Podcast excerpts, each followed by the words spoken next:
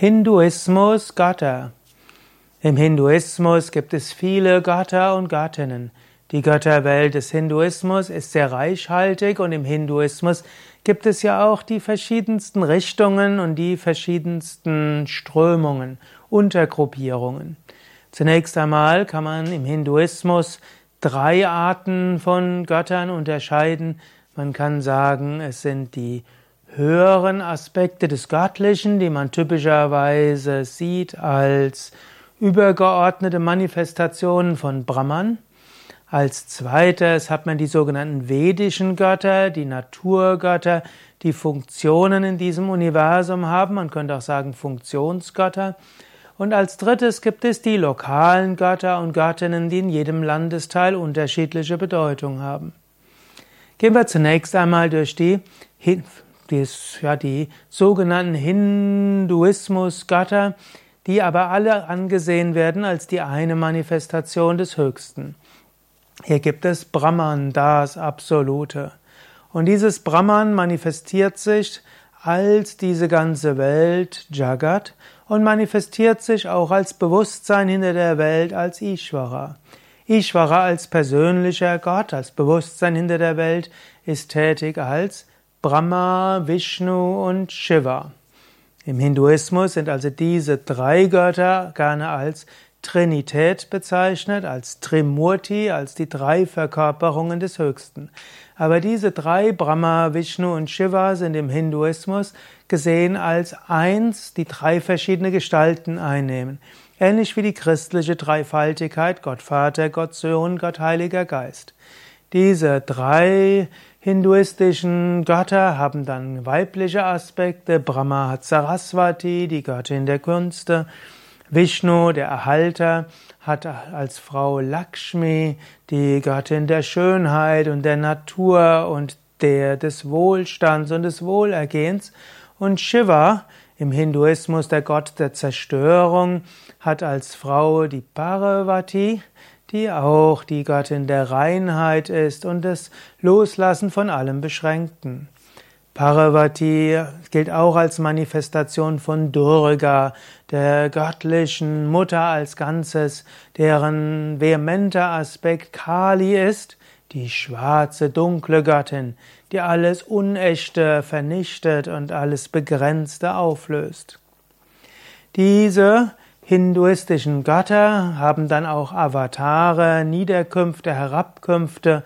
So hat äh, Vishnu hm, eben ist herabgekommen zehnmal. Die zwei wichtigsten Inkarnationen für Vishnu, die im Hinduismus dann auch als eigenständige Götter verehrt werden, sind äh, Rama und Krishna. Und im Hinduismus hat Shiva mehrere Söhne, insbesondere Ganesha, der Gott des Anfangs, und Sharavanabhava, der ewig jugendliche, enthusiastische. Shiva kann sich auch manifestieren. Er manifestiert sich zum Beispiel als Inkarnation, als Hanuman, als der Affengott, bedingungslose Hingabe. Und Shiva manifestiert sich auch als Shankara, Shankaracharya, der große Meister der Einheit, oder auch als Dakshinamurti, der Urguru.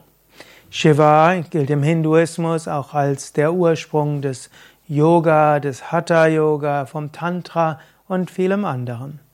Das sind also alles die im Hinduismus die Götter, die stehen für das Ewige und Unendliche, die wie im Christentum nicht eigenständige Personen sind, sondern Teil des einen Göttlichen. Zweitens, neben diesen, man könnte auch sagen, Hochgöttern oder Manifestationen von Brahman, gibt es dann die sogenannten vedischen Götter, man könnte sagen Funktionsgötter, von denen es auch heißt, dass sie mehrere Inkarnationen haben und dass sie irgendwann zum Höchsten kommen müssen. Diese sogenannten Devatas, die in den Veden beschrieben werden, haben große Ähnlichkeiten mit den christlichen und den jüdischen und den islamischen Engeln. Besonders bekannt unter diesen hinduistischen Göttern ist der Hindu-Gott Indra, der König der Devatas, König des Himmels, der auch mit Blitz und Gewitter in Verbindung steht. Dann gibt es Agni, den Gott des Feuers, der also mit dem Feuer in Verbindung steht. auch im Menschen ist, also das Verdauungsfeuer, auch der Gott des Opferns. Dann gibt es Varuna, Varuna der Gott des Wassers und des Fließens. Dann haben wir Vayu, der Gott des Windes. Und wir haben dann auch noch Bhumi Devi, die Göttin Erde. Das sind also übergeordnete Naturgötter, die als Individuen gelten, die der Erlösung bedürftig sind und sich auch inkarnieren können als Mensch und in früheren Geburten auch schon mal als Menschen auf dieser Erde oder in anderen Planeten waren. Diese hohen Devatas haben dann natürlich noch jede Menge Korrelate als niedere Götter, so wie die Apsaras, die Gandhavas und die Yakshas und die Rakshakas und so weiter. Das sind also auch individuelle Wesen, die man eigentlich als niedere Engel bezeichnen könnte. Sie werden manchmal als Halbgötter bezeichnet, die noch einige Inkarnationen vor sich haben, bevor sie die Erleuchtung erlangen.